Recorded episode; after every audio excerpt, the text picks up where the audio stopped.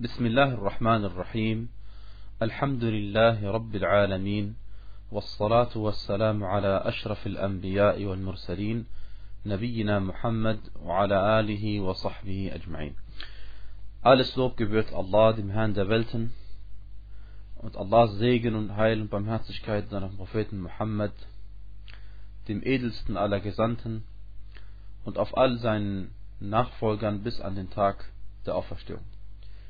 Liebe Geschwister, wir kommen heute zu einem, zu unserer inshallah vorletzten Sitzung über äh, At-Tawhid. Äh, das Kapitel lautet auf Arabisch Babun ma ja'a fi dhimmatillahi wa dhimmati nabiyhi sallallahu alaihi wasallam. Und zwar geht es in diesem Kapitel um die Schutzgarantie Al-Dhimma Allahs und des Propheten sallallahu alaihi wasallam. Zunächst einmal ähm, beginnt der Autor dieses Thema mit einem, äh, mit einem Vers aus dem Koran.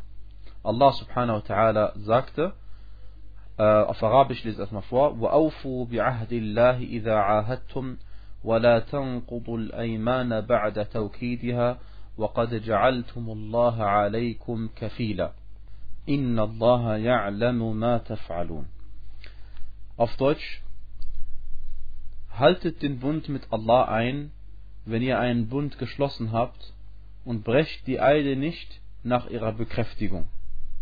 Wahrlich Allah weiß, was ihr tut.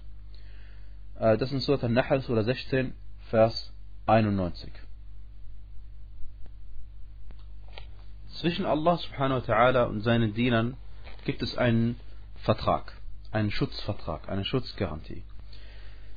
Äh, und auch umgekehrt wenn wir als Diener Allahs ihn allein anbeten und ihm nichts beigesellen, keinen Schirk betreiben, dann haben wir einen Vertrag mit Allah subhanahu wa den wir eingehalten haben und er wird im Gegenzug seinen Vertrag mit uns einhalten, welcher dann lautet, er wird dann niemanden von uns bestrafen. Allah subhanahu wa ta'ala sagte im Koran, Surat al-Ma'idah, Vers 12. Allah hatte ja mit den Kindern Israels ein Abkommen getroffen. Und wir beriefen von ihnen zwölf Obmänner, und Allah sagte, ich bin mit euch. Wenn ihr das Gebet verrichtet, die Abgabe entrichtet, an meine Gesandten glaubt und ihnen beisteht und Allah ein gutes Darlehen gebt, werde ich euch ganz gewiss eure bösen Taten tilgen und euch ganz gewiss in Gärten eingehen lassen durch Alt von Bächen. Das ist der Vertrag. Wer den einhält, so wird Allah subhanahu wa ta'ala seinen, seine Verpflichtung ebenfalls nachkommen, diesem Vertrag. Und auch hat der Prophet sallallahu alaihi wasallam einen Vertrag mit seinen Anhängern oder mit seiner Ummah, mit seiner Gemeinschaft, mit seiner Gemeinde.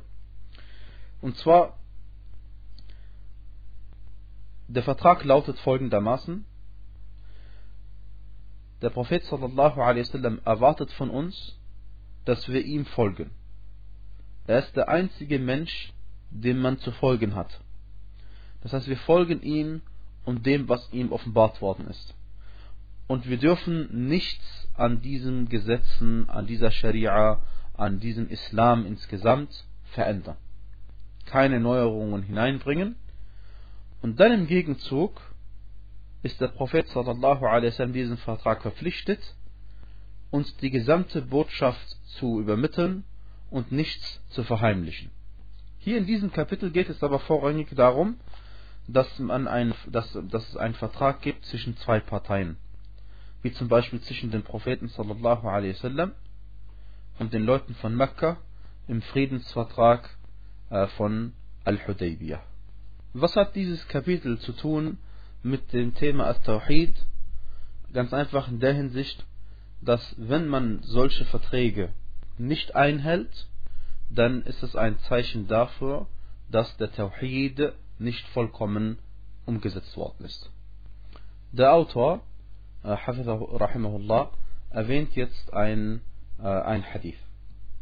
Er sagte, وعن بريدة, also steht erstmal die arabische Version wie immer vor, عن بريدة رضي الله عنه قال كان رسول الله صلى الله عليه وسلم إذا أمر أميرا على جيش أو سرية أوصاه في خاصته بتقوى الله ومن معه من المسلمين خيرا.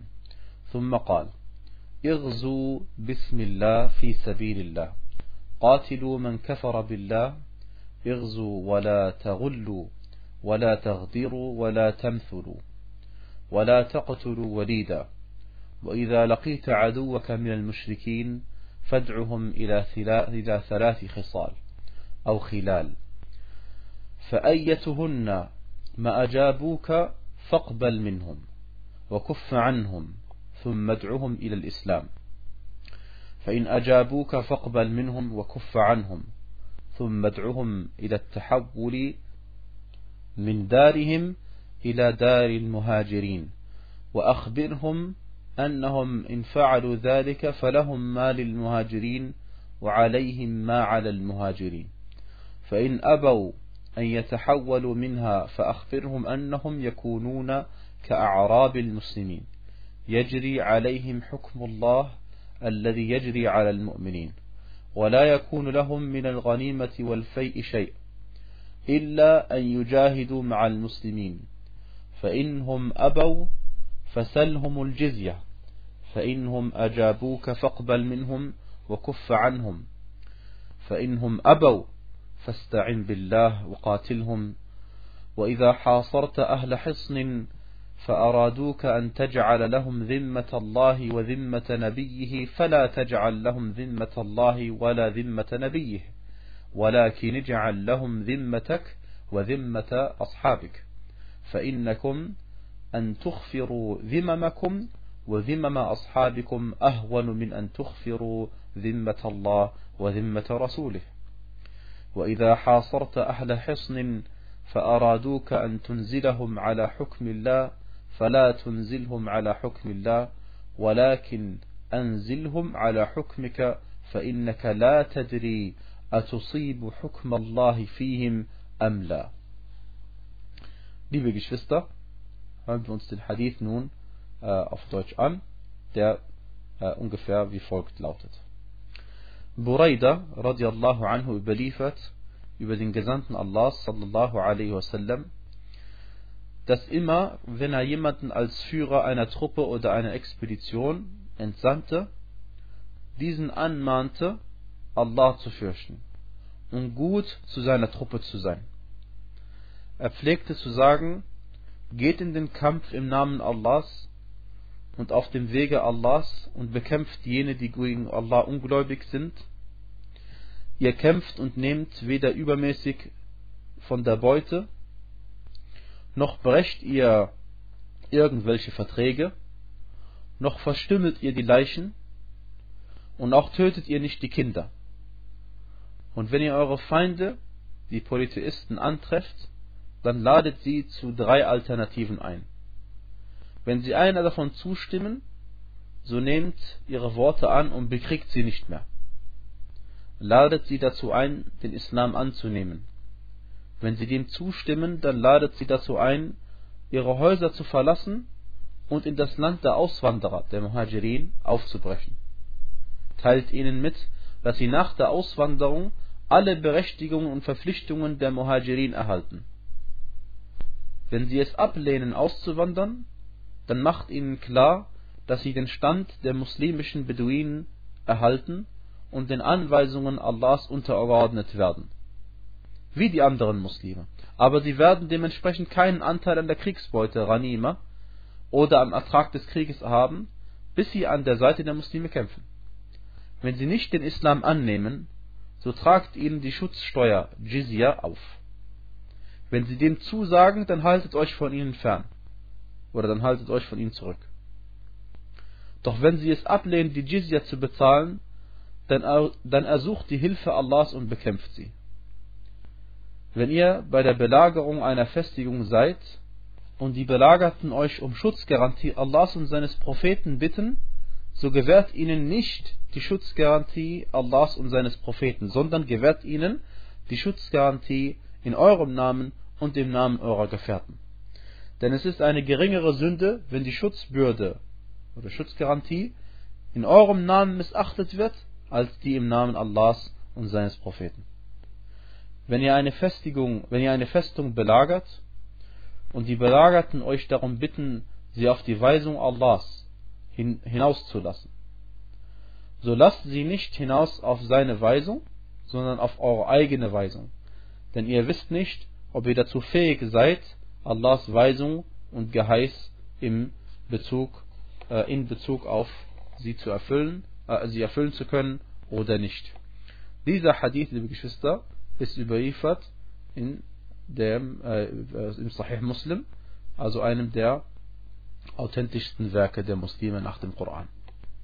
Der Gesandte Allah sallallahu alaihi wasallam hat also immer jemanden, wenn er ihn als Führer einer Truppe hinausgesandt hat, erst einmal die Gottesfurcht eindringlich empfohlen und ihm klar gemacht, dass diese Sache erledigt werden muss im Namen Allahs und gemäß dem, was Allah subhanahu wa ta'ala möchte. Und kein, dass es hier nicht um irgendeinen wilden Kampf geht und auch nicht um persönliche ähm, Ziele und auch nicht um weltliche Ziele, sondern dass es lediglich darum geht, das zu erledigen, was Gott von einem verlangt hat. Und der eingesetzte Führer ist dieser Armee, ist auch nicht eine, eine Person, der blind gefolgt wird. Egal was sie sagt, man tut es. Nein, solange sie das sagt, was in Ordnung ist, gehorcht man ihm. Und solange diese Person etwas sagt, was verboten ist, gehorcht man ihm nicht. Und des Weiteren hat der Prophet sallallahu alaihi wasallam ihm anbefohlen, seinen eigenen Leuten gegenüber gut zu sein. Dann heißt es, geht in den Kampf im Namen Allahs. Aber das kommt natürlich, wie wir nachher im Laufe des Hadithes äh, sehen werden, äh, wird nicht jeder bekämpft, ähm, sondern sie werden zu einem von drei Dingen aufgerufen. Und man muss sich bewusst machen, dass das Ziel solcher der Entsendung solch einer Truppe nichts anderes ist, als die Menschen vor dem Höllenfeuer zu retten. Das Ziel einer Truppe ist es auf gar keinen Fall in erster Linie, andere Menschen zu bekämpfen. Das erste Ziel solch einer Entsendung ist es, die Leute zum Islam einzuladen. Die Leute dazu einzuladen, die Anbetung von Geschöpfen zu unterlassen, die Anbetung von Steinen zu unterlassen, die Anbetung von Menschen zu unterlassen, die Anbetung des Geldes zu unterlassen, die Anbetung jeder Sache zu unterlassen und sich auf die Anbetung Allah subhanahu wa ta'ala zu konzentrieren und ihm alle Anbetung zu widmen. Denn das ist der einzige Weg, durch den man ins Paradies kommen kann. Sobald man dieses Recht Allahs, und zwar das Recht auf Anbetung, mit jemandem anderes teilt, dann hat man Götzendienst begangen und Polytheismus begangen. Und dann wird man niemals auch nur den Geruch des Paradieses zu riechen bekommen.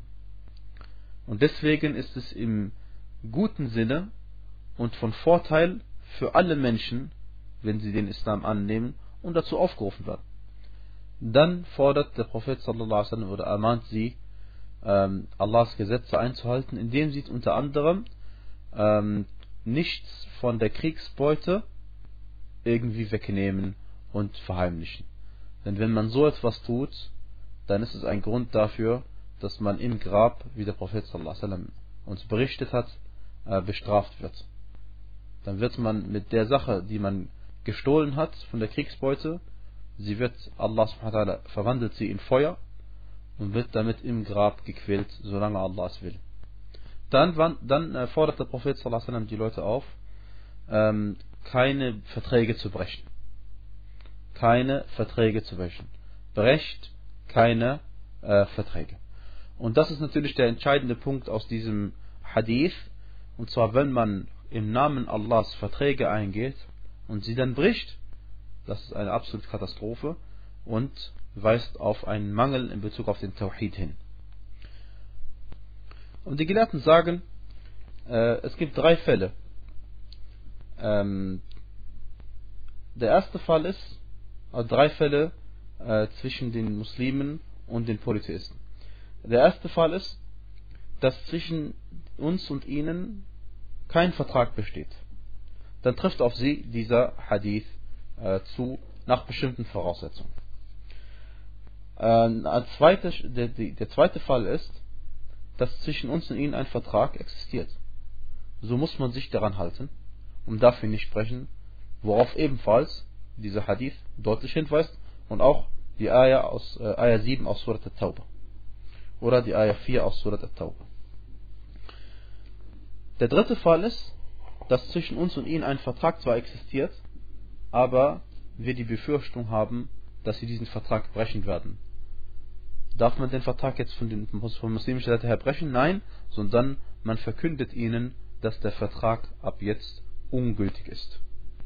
Und Allah subhanahu wa ta'ala weiß am besten Bescheid, aber der Fall, der am ehesten auf uns zum Beispiel zutrifft, weil wir brauchen diese, müssen auch den Realitätsbezug, dürfen nicht verlieren, äh, der Fall, der am ehesten auf Muslime zutrifft, die in nicht-muslimischen Ländern leben, ist der zweite, dass es eben einen gewissen Vertrag zwischen ihnen und ihnen gibt, besonders diejenigen, die äh, was es äh, nicht Staatsbürger dieses Landes sind, sondern dieses Land hineingekommen sind mit einem Visum oder ähnlichem und sich deswegen an die Gesetze zu halten haben. Und es ist nicht also vorstellbar, dass jemand sagt, ich wende diesen Hadith an auf, äh, äh, auf äh, Deutschland oder Schweiz oder Österreich oder welche Länder auch immer, während er also in diesem Land lebt. Dann hat der Prophet sallallahu alaihi wasallam verboten, äh, zu verstümmeln. Leichen zu verstümmeln, indem man ihnen äh, Körperteile abschlägt, äh, die, Zang, die, Zunge oder die äh, Nase oder ähnliches. All dies ist äh, unnötig, macht auch keinen Sinn. Äh, wenn der Mensch gestorben ist, dann ist er gestorben. Und dann wird Allah subhanahu wa ta'ala den Rest übernehmen, äh, gemäß seiner Gerechtigkeit. Danach hat der Prophet sallallahu alaihi wasallam äh, verboten, dass man Kinder tötet. Äh, das Töten von Kindern ist in diesem Hadith ausdrücklich erwähnt. Äh, zweifellos deswegen, weil sie ja gar nicht kämpfen. Wie kann man gegen jemanden kämpfen, der einen nicht bekämpft? Kinder sind noch nicht zurechnungsfähig. Und welches Verbrechen haben sie denn begangen, dass man sie bekämpfen dürfte? Und das gleiche gilt in anderen Hadithen ähm, über Frauen. Frauen dürfen ebenfalls nicht äh, bekämpft werden, weil sie ja auch am Kampf nicht teilnehmen. Wenn sie am Kampf teilnehmen, ist was anderes. Äh, das weiterhin äh, alte Leute, ein alter Mann oder eine alte Frau, ebenfalls, weil sie in der Regel nicht am Kampf teilnehmen. Und auch nicht Mönche, weil sie auch in der Regel nicht am Kampf teilnehmen. Alle Leute, die in der Regel nicht am Kampf teilnehmen, dürfen nicht äh, bekriegt werden. Wallahu a'lam. Und gerade an diesen Hadithen, liebe Geschwister, erkennen wir deutlich ähm, die viele irregegangenen Muslime. Muslime, die äh, solch, solche Taten rechtfertigen und äh, jeder, der was es, äh, Augen hat, weiß, wovon ich spreche. Und Leute, die, also es geht um Leute, die rechtfertigen das Töten von Kindern oder Frauen.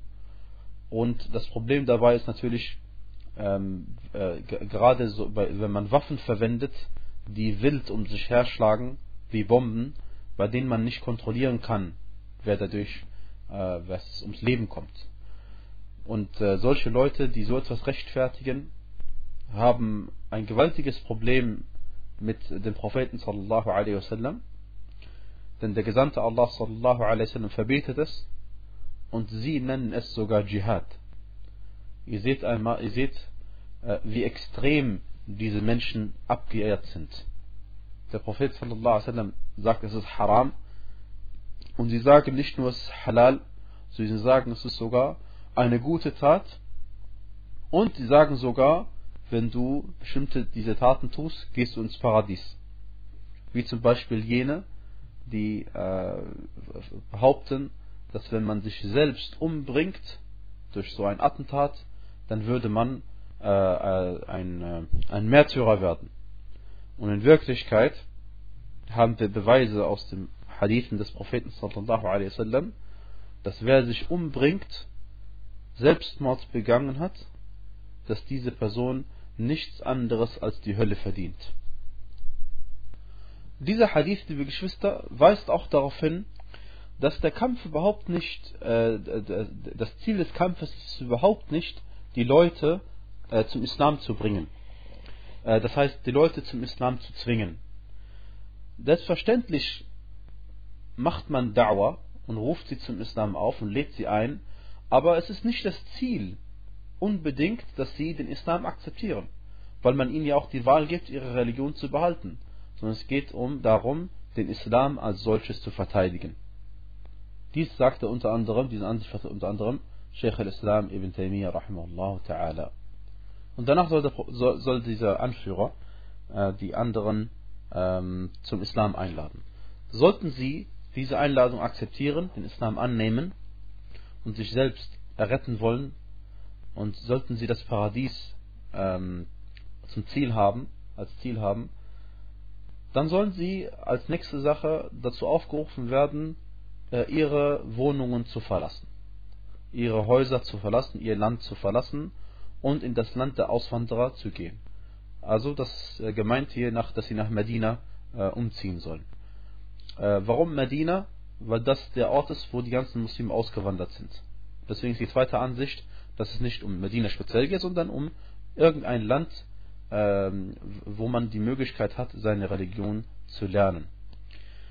Ähm, dann sagte er, äh, sollten, sie dies, sollten sie dies dann tun, das heißt, sollten sie dann in das Land der Auswanderer auswandern, dann steht ihnen zu, was auch den Muhajirin, den anderen Auswandern zusteht, und, ähm, den, äh, und umgekehrt eben. Und es steht auch den äh, Muhajirin ihnen gegenüber zu, was ihnen zusteht.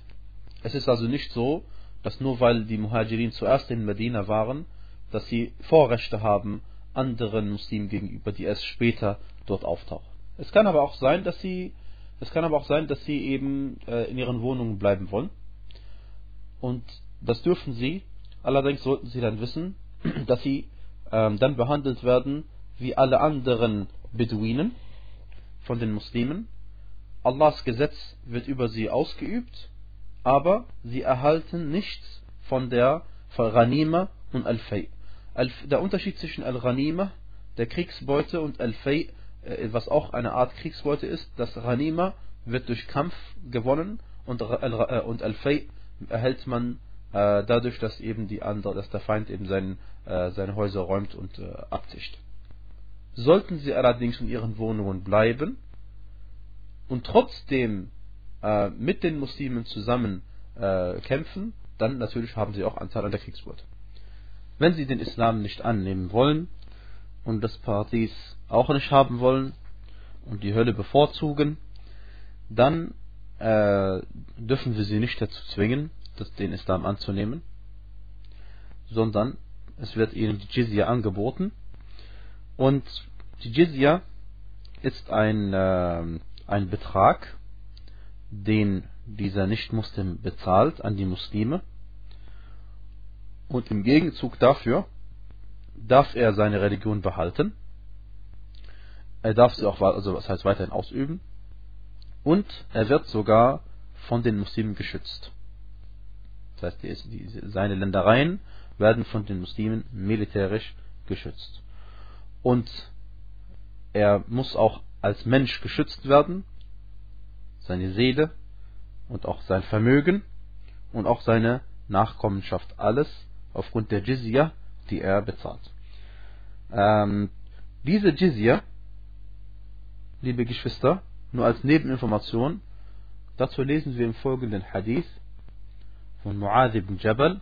Er berichtet, dass der Prophet sallallahu alaihi wasallam, als er ihn den Jemen gesandt hatte, لما وجهه إلى اليمن أمره أن يأخذ من, من البقر من كل ثلاثين تبيعا أو تبيعة ومن كل أربعين مسنة مسنة ومن كل مسنة ومن كل حالم يعني محتلم دينارا أو عدله من المعافر ثياب ثياب تكون باليمن in Sunan Abi Dawud und anderswo äh, lautet folgender Hadith, und zwar Mu'adh ibn Jabal sagte, dass der Prophet sallallahu alaihi wasallam, als er ihn in den Jemen gesandt hatte, ordnete ihm an, äh, von, jetzt das geht, geht die Zakar-Regelung, das überspringen wir, und dann heißt es, von jedem, von jedem Erwachsenen sollte er einen Dinar nehmen, das ist die Menge an Jizya, das ist der Betrag an Jizya, den sie zu bezahlen haben, pro Jahr.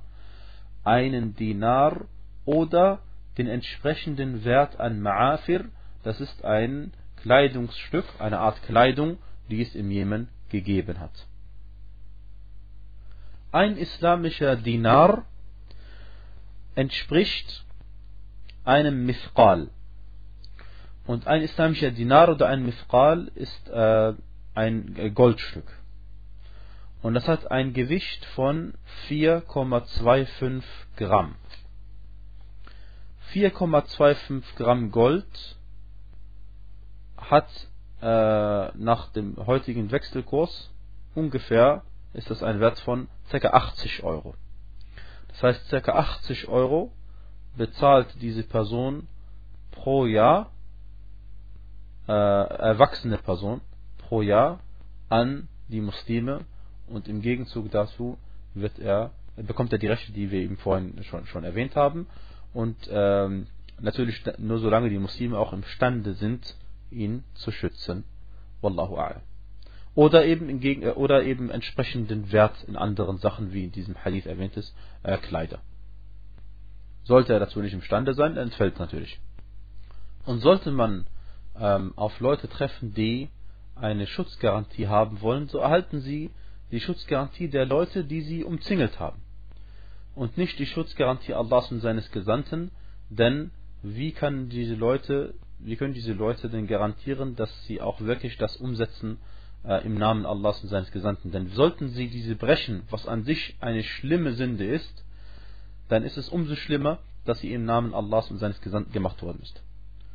Und manche Gelehrte sagen, dies gilt nur für, für die Zeit des Propheten sallallahu alaihi wasallam, denn da hatte man die Möglichkeit, zu ihm zurückzugehen um sich sicher zu sein. Und da war auch die Offenbarungszeit noch nicht zu Ende. Das heißt, es hätte noch Sachen offenbart werden können. Jetzt, nachdem die Offenbarung abgeschlossen ist und wir wissen, was das Gesetz Allahs sagt, äh, können wir ruhig äh, ähm, diesen Vertrag eingehen im Namen Allahs und seines Gesandten. Aus diesem Hadith äh, können wir auch entnehmen, liebe Geschwister, dass die Jizya nicht nur von Juden und Christen genommen werden darf, sondern auch von anderen Mushrikin. Allahu A'lam. Wir kommen nun zu einem weiteren Kapitel, dem es heißt Babun Maja'a fil Iqsami ala Allah. Und zwar geht es in diesem Kapitel darum, dass man bei Allah subhanahu wa ta'ala schwört, dass er etwas tun werde oder etwas nicht tun werde. Das heißt, man sagt, ich schwöre bei Allah, Allah wird das und das machen. Oder ich schwöre bei Allah, Allah wird das und das nicht machen. Ähm, bei Allah subhanahu wa ta'ala auf diese Art zu schwören, ähm, kann manchmal in Ordnung sein und manchmal eben nicht. Der erste Fall, wir haben drei Fälle. Der erste Fall, man schwört bei Allah, dass er etwas tun werde oder nicht, was, ähm, äh, was, was, was sowieso uns schon mitgeteilt worden ist im Koran oder durch den Propheten sallallahu alaihi wasallam. Dies weist auf die vollkommene Gewissheit des Schwörers hin und ist eine Sache, die in Ordnung ist. Wie zum Beispiel, wenn man sagt, bei Allah, Allah wird seinem Propheten sallallahu alaihi wasallam die Fürsprache am nächsten Tag gewähren. Oder man sagt bei Allah, Allah wird niemandem, der, der äh, Allah etwas beigesellt hat, vergeben. Dinge, die glasklar sind im Koran oder in der Sunna. Ähm, der zweite Teil ist, die zweite Art ist, dass man schwört im Sinne eines Wunsches. Man sagt zum Beispiel bei Allah, Allah wird uns zum Sieg verhelfen. Bei Allah, Allah wird mich in dieser Sache unterstützen weil man unglaubliches Vertrauen hat auf Allah und eine reine Absicht hat, erhofft man sich bei Allah bei diesem Schwur, dass Allah auch diesen Schwur in die Tat umsetzt. Und dafür gibt es äh, folgende äh, Erzählung in Sahih al-Bukhari und bei Muslim. Und zwar ähm, Al-Rabi' die Tochter von An-Nadr. Sie ist die Tante väterlicherseits von Anas ibn Malik radiallahu anhuma, möge Allah mit ihnen beiden zufrieden sein. Äh, sie hatte den, Schneide, den Schneidezahn, das heißt in einen der vorderen Zähne, einer Nachbarin von ihr, äh, heißt es, äh, äh, kaputt gemacht.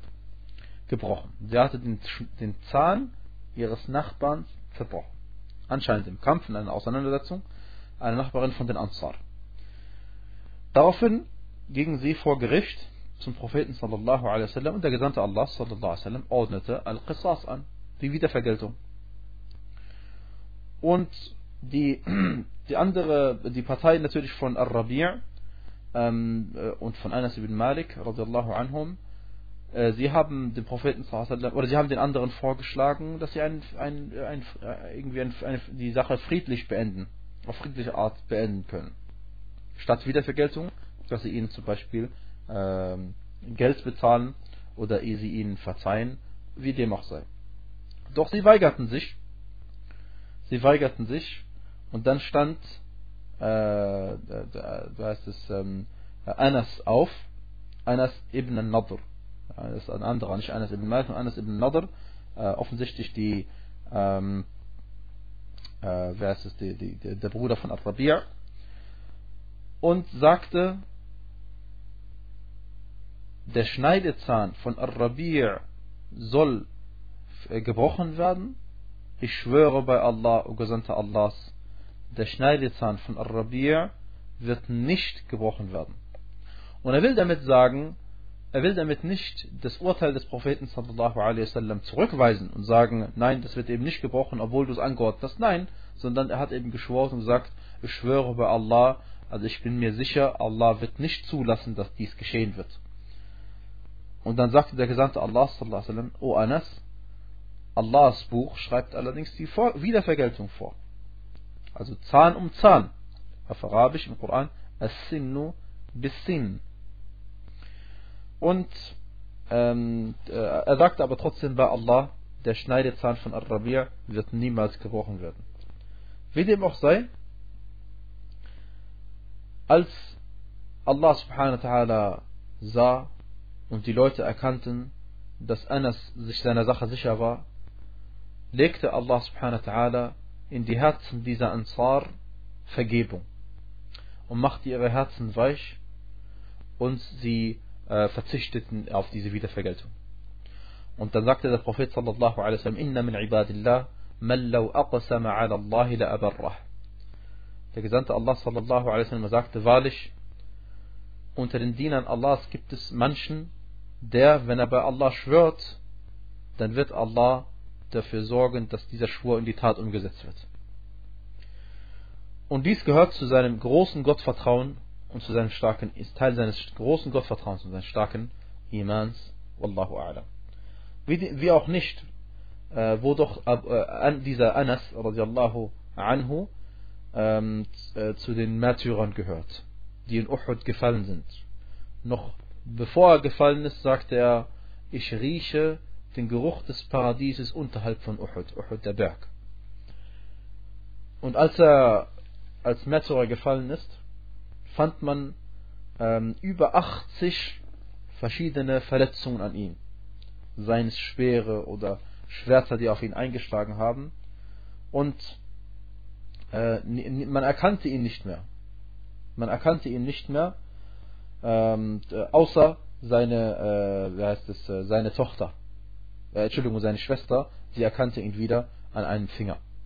So sehr war er zerstümmelt worden, verstümmelt worden während dieser Schlacht. Wie dem auch sei, die dritte Art, der es dem Autor zunächst offensichtlich geht, ist die folgende. Und zwar, dass man bei Allah subhanahu wa ta'ala schwört, dass er etwas tun werde oder nicht, und dabei allerdings äh, überheblich ist und Allah zuvorkommt und schlecht über Allah denkt.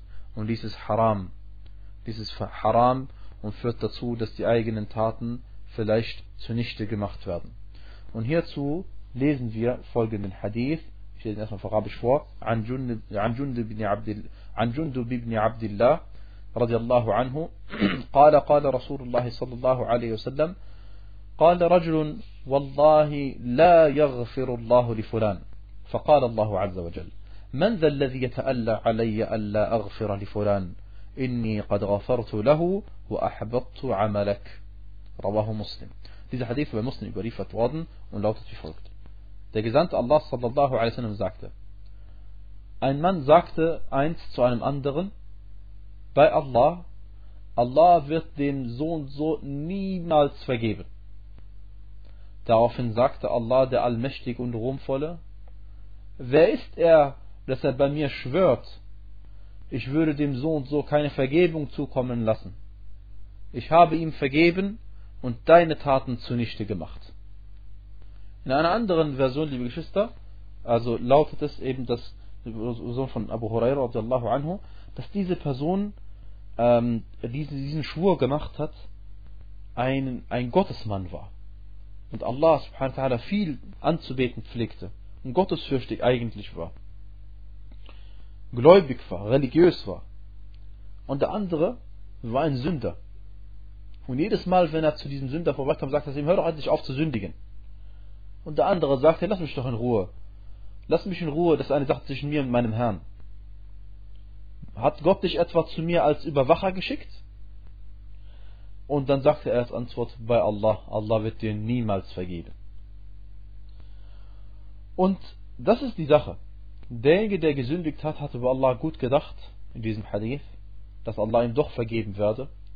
Und derjenige, der ihn aufgefordert hat, die Sünden zu unterlassen, hat schlecht über Allah subhanahu gedacht und gesagt, er wird ihm niemals vergeben. Und deswegen, wenn ein Sünder eine Sünde begeht und dann Tauber macht und danach die Sünde wieder begeht, heißt es nicht, dass die erste Tauber nicht richtig war, sondern die erste Tauber war gültig und von Allah akzeptiert und hat seine Sünden ausgelöscht und jetzt hat er die Sünde wieder begangen. Wenn er jetzt wieder bereut seine Sünde und Allah um Vergebung betet, Allah wird ihm wieder vergeben. Und dies, solange er um Allah um Vergebung bittet und bereut, wird Allah ihm auch wieder vergeben. Und es ist nicht so, dass irgendwie beim 57. Mal Allah sagt, nee, jetzt nehme ich deine Tauber nicht mehr an. Nein, das ist nicht der Fall. Liebe Geschwister, es steht keinem Menschen zu, über einen anderen Menschen im konkreten Fall zu urteilen, es sei denn, er hat einen Beweis aus dem Koran oder aus der Sunna. Was wollen wir damit sagen?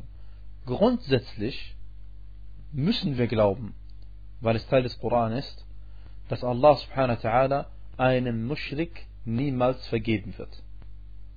Das ist zweifellos der Fall. Aber die Frage ist, darf ich mit dem Finger auf eine Person XY zeigen und sagen, Allah wird dir niemals vergeben? Die Antwort ist natürlich nein. Weil erstens der Hadith dafür ist der Beweis und zweitens, oder die Begründung dafür ist, weil ich weiß doch gar nicht, ob diese Person in diesem Zustand sterben wird. Oder ob sie nicht vorher Tauber macht. Und deswegen, selbst wenn sie, äh, wie heißt es, äh, gestorben ist, kann ich nicht sagen, sie wird in der Hölle sein oder sie ist in der Hölle. Das weiß ich alles nicht, das gehört zum Verborgenen. Wir können sagen, wenn er als Muschrik gestorben ist, wird er in die Hölle gehen für immer. Zweifellos. Aber trifft dieser Fall auf diese Person zu, das weiß Allah subhanahu am besten. Ja? Und im konkreten Falle urteilen wir nur, wenn wir es wissen. Jetzt könnte jemand sagen, ja gut, was soll das Ganze, das ist alles Theorie. In der Praxis äh, müssen wir doch wissen, wer Muslim ist und wer Kafir ist. Natürlich. Wenn jemand nach dem offensichtlichen Verhalten als Nicht-Muslim gestorben ist, dann gehen wir davon aus, dass er nicht Muslim war. In dem Sinne, dass wir weder für ihn beten, dass wir, äh, dass wir, dass er seine muslimischen Verwandten nicht beerbt und nicht umgekehrt und so weiter und so fort, was eben dazugehört. Wird auch nicht in dem Gräber der Muslime und weiß nicht was begraben. Aber wir können nicht urteilen über das, was Allah jetzt mit ihm machen wird. Warum? Weil wir es nicht sehen können. Wir können aber sehr wohl sagen, wenn er als Mushrik gestorben ist und wenn Allah subhanahu wa ta'ala eben, und Allah weiß ja am besten Bescheid, ob diese Person den Islam kennengelernt hat überhaupt auf die richtige Art und Weise. Wenn das der Fall ist, selbstverständlich, wenn sie dann sich entschieden hat, als Mushrik zu sterben, wird sie, äh, wird Allah ihr niemals vergeben. Allah sagte, Inna Allah La yaghfiru an yushraka bih. Allah sagt im Koran, wahrlich, Allah vergibt nicht, dass man ihm etwas beigesellt. Und das Problem eben dieser Person war, Wallahu a'lam, dass sie überheblich geworden ist. Und sie, indem sie zu der anderen Person sagt, Allah wird dir niemals vergeben, als hätte sie die Vergebung in ihrer eigenen Hand. als würde sie bestimmen, wer vergibt, nicht vergibt und diese Person erhebt somit äh, in gewisser Art und Weise Anspruch auf Göttlichkeit und das ist das Problem und das zeigt, warum diese, äh, diese Handlung im Widerspruch steht zum Tawhid oder zumindest äh, in der Hinsicht, dass, sie den, äh, dass, sie, dass der Tawhid nicht vollkommen ist bei solch einer Person. Dann heißt es weiterhin im Autor, sagte, وفي حديث أبي هريرة رضي الله عنه أن القائد رجل عابد قال أبو هريرة تكلم بكلمة أوبقت دنياه وآخرته. Im Hadith von Abu Huraira, in der Version von Abu Huraira radiallahu anhu, heißt es, dass der, äh, derjenige, der geschwört hat, war einer, ein Abid. Das ist eine Person, die Allah subhanahu wa ta'ala viel anzubeten pflegte. Abu Huraira radiallahu anhu sagte, er ließ ein Wort von sich, das sowohl sein Diesseits als sein Jenseits zerstört hat. Und hier in dieser Sache erkennen wir, die Geschwister, den Unterschied zwischen einem Abid und einem Alim. Ein Abid, diese Person, die zwar viele Gottesdienste verrichtet, aber sie ist nicht gelehrt in Bezug auf, was sie sagen darf oder nicht sagen darf und kann dadurch alle seine Taten, ihre Taten zunichte machen. Und aus diesem Hadith, liebe Geschwister, lernen wir, dass wie der Prophet sallallahu alaihi wasallam sagte, النار الجنة أقرب إلى أحدكم من شراك نعله وَالنَّارُ مِثْلُ ذَلِكَ Das Paradies ist euch näher als eurem eigenen Schnürsenkel und die Hölle ebenfalls. Mit einem eigenen einzigen Wort, liebe Geschwister, kann man in den Islam eintreten. Und mit einem einzigen Wort kann man austreten und mit einem einzigen Wort kann man Allahs Vergebung erlangen und mit einem einzigen Wort kann man auch seine eigenen Taten, die man 50 Jahre lang gemacht hat, alle auf einmal verlieren. Wir kommen nun, liebe Geschwister, liebe Geschwister zu einem, äh, zum letzten Kapitel für heute. Und zwar äh, lautet es auf Arabisch Babun La yustashfa'u billahi ala khalqihi. Ähm, man darf nicht über die, man darf nicht um die Fürsprache, Shafa'a Allahs, bei seinen Geschöpfen bitten. Also gemeint ist nicht schwören bei den Geschöpfen. Gemeint ist eben, dass man zu einem Geschöpf geht und ihn um Allahs Fürsprache bittet. Und es geht darum, dass man Allah subhanahu wa ta'ala um Fürsprache bei den Geschöpfen bittet. Und das ist eine Sache, liebe Geschwister, die natürlich äh, dem Tawhid äh, im Widerspruch, im Tawhid Widerspruch steht, weil es äh, natürlich äh, muss umgekehrt der Fall sein. Man sucht die Fürsprache zu Allah und nicht die Fürsprache von Allah zu irgendeinem Geschöpf. Das wäre, als wäre dieses Geschöpf als stünde dieses Geschöpf über Allah subhanahu wa ta'ala.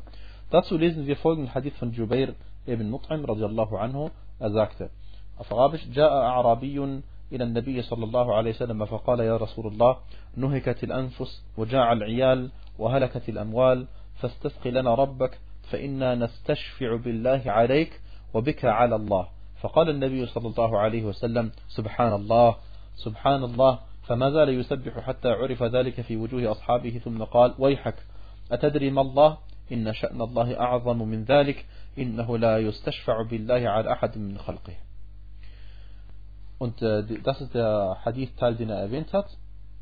Der Autor. Äh, dieser Hadith, liebe Geschwister, lautet auch durch folgendermaßen. Ein Wüstenaraber kam zum Propheten sallallahu alaihi wasallam und sagte, O Gesandter Allahs, die Menschen sind zugrunde gegangen. Die Kinder sind hungrig und der Besitz ist zunichte gegangen, so bitte deinen Herrn, uns etwas Regen zukommen zu lassen. Wir ersuchen die Fürsprache Allahs bei dir und deine Fürsprache bei Allah. Das ist das, das Problem. Wir suchen die Fürsprache Allahs bei Propheten und die Fürsprache bei Allah. Der Prophet sallallahu alaihi wasallam sagte, gepriesen sei Allah, gepriesen sei Allah, und er fuhr damit fort, dies zu sagen, bis dessen Wirkung auf den Gesichtern seiner Gefährten erschien. Dann sagte er, wehe dir, weißt du, wer Allah ist? Allah ist gewaltiger als so etwas. Es gibt keine Fürsprache Allahs vor niemanden. Vor niemand, von niemandem. Ähm, dieser, dieser Hadith, liebe Geschwister, erstens einmal, der ist bei äh, Abu Dawud äh, überliefert und anderswo. Und Al-Albani, rahimahullah, sagt, er ist da'if. Und wie gesagt, das erste, der erste Satz das Problem. Nastashfi'u billahi alaik. Sie wollten also Allah zur Fürsprache machen, dass sie zu ihrem Propheten kommen, damit er wiederum Dua macht. Und das ist natürlich äh, nicht der richtige Weg, sondern der richtige Weg ist, wie es im zweiten, wie im zweiten Satz heißt, das heißt, wir wollen, wir äh, suchen die Fürsprache Allahs äh, durch dich. Ja? Das heißt, also, sie wollten, dass, dass der Prophet sallallahu alaihi wasallam Fürsprache macht bei Allah. Dieser Teil ist in Ordnung. Und der Gesandte Allah nannte ihn, nahm ihnen den ersten Teil übel. Irgendwas das Wort Subhanallah, was übersetzt wird mit Gepriesen Allah, gepriesen sei Allah, äh, äh, bedeutet im eigentlichen Sinne, dass man Allah subhanahu wa ta'ala freispricht von allem, was ihm nicht äh, heißt es, äh, gebührt. Das heißt, dass man Allah freispricht von jedem, jeder Art von Mangel, jeder Art von äh, Gleichsetzung mit Geschöpfen. Ja. All dies sind Mängel, die Allah subhanahu wa ta'ala freispricht. Also als würde man sagen, äh, hoch erhaben seist du Allah ähm, über irgendwelche äh, Mängel. Und auch wenn die Überlieferung daif ist, aber äh, zweifellos, äh, wenn man so etwas macht, weist es darauf hin, dass man Allah subhanahu wa ta'ala nicht die Stellung äh, zuschreibt, die ihm gebührt. Und aus diesem Hadith lernen wir ebenfalls, und aus auch anderen Hadithen, wo das bestätigt wird, dass man äh, ruhig jemanden, äh, der rechtschaffen ist ähm, äh, und, und natürlich lebendig ist, äh, darum bitten darf, dass er Dua machen soll zu Allah subhanahu wa ta'ala. Und das haben die Leute gemacht mit dem Propheten sallallahu alaihi wasallam. Da haben sie ihm gesagt, mach äh, Dua zu Allah, dass er uns Regen schickt. Und äh, aber natürlich, nachdem der Prophet sallallahu alaihi gestorben war, macht es keinen Sinn, den Propheten sallallahu alaihi um Regen zu bitten, weil er schon gestorben ist. Das kann es nicht mehr machen. Sondern dann haben die Sahaba was gemacht? Sie sind dann zu, äh, zu ihre, seinem Onkel Al-Abbas radiallahu anhu gegangen. Und haben sie ihm gesagt, oh Allah, also sie haben dann Dua gemacht, äh, oh Allah, ähm, wir pflegten Tawassul zu machen. Tawassul ist eine Art äh, Mittel, zu Allah näher zu kommen. Das kann sein, äh, wie kommt man Allah näher? Durch viele Sachen. Unter anderem, indem man äh, betet, indem man fastet. Das sind die bekanntesten Formen von Tawassul. Deswegen gibt es das die erlaubte Form von Tawassul. Und sie sagten, wir, wir pflegten dir näher, wir, pflegten, wir versuchten dir immer näher zu kommen äh, durch deinen Propheten sallallahu alaihi wasallam, sodass du uns Regen schickst, weil er zu dir Dua gemacht hat. Und jetzt, Klammer auf, nachdem er gestorben ist, Klammer zu, versuchen wir dir näher zu kommen durch äh, deinen Onkel, durch seinen Onkel Al-Abbas. Das heißt, jetzt sollte, dann sind sie zum Onkel gegangen, also vom Propheten sallallahu Al-Abbas und haben zu ihm gesagt, bitte mach Dua zu Allah, dass ähm, er den Regen zu uns hinabsendet. Und das ist eine Antwort auf diejenigen Leute, die behaupten, dass man solche Sachen immer noch vom Propheten sallallahu erbitten darf. Und das ist natürlich falsch, denn die Sache ist alles in Allahs Hand und es ging, es ging lediglich darum, dass der Prophet sallallahu eine besondere Stellung hat. Und wenn er Dua macht, ist es nicht so, wie wenn wir Dua machen. Und äh, nachdem er gestorben ist, kann er kein Dua mehr machen. Und äh, die Tatsache, dass unser Prophet sallallahu alaihi wasallam, äh, wie heißt es, im, äh, im, im, Grab ist und, äh, und, und, und ein, ein, ein, äh, ein Hayat Barzakhiyya hat, das heißt, er, hat, er lebt auf eine Art und Weise, die diesem Zustand gebührt. Allahu Alam, wie dieses Leben ist, heißt noch lange nicht, dass er Dua machen kann zu Allah subhanahu wa ta'ala in diesem Zustand. Und heißt noch lange nicht, dass er uns hört, wenn wir ihn rufen, sondern das eine hat mit dem anderen gar nichts zu tun. Das Leben im Diesseits vom Propheten sallallahu alaihi wasallam ist abgeschlossen, er ist verstorben und dann beginnt jetzt für ihn das Leben des Jenseits und das eine hat mit dem anderen nichts zu tun. Dieser Hadith über äh, Abbas, den ich gerade erwähnt habe, vom Onkel des Propheten sallallahu ist bei Al-Bukhari überliefert.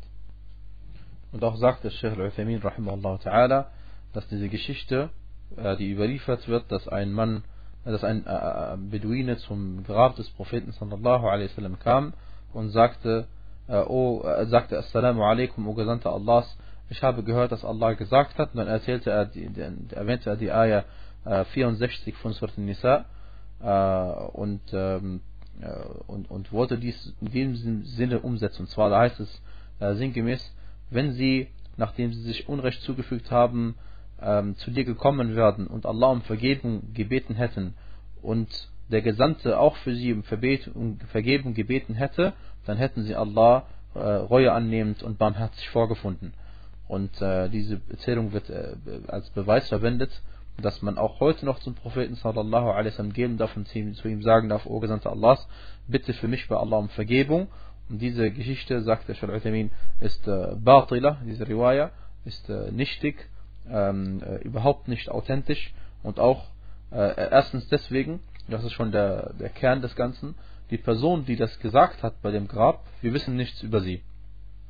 Wir wissen nichts über sie. Da können die Leute, die die Geschichte überliefert haben, noch so vertrauenswürdig sein, aber die Person, die das gesagt hat, ist für uns unbekannt. Wir wissen nicht, wer das war. Äh, und eine, eine unbekannte Person äh, ist für uns kein Vorbild. Vielleicht für andere Leute, aber nicht für die Muslime. والله أعلم وصلى الله وسلم وبارك على نبينا محمد وعلى آله وصحبه وسلم تسليما كثيرا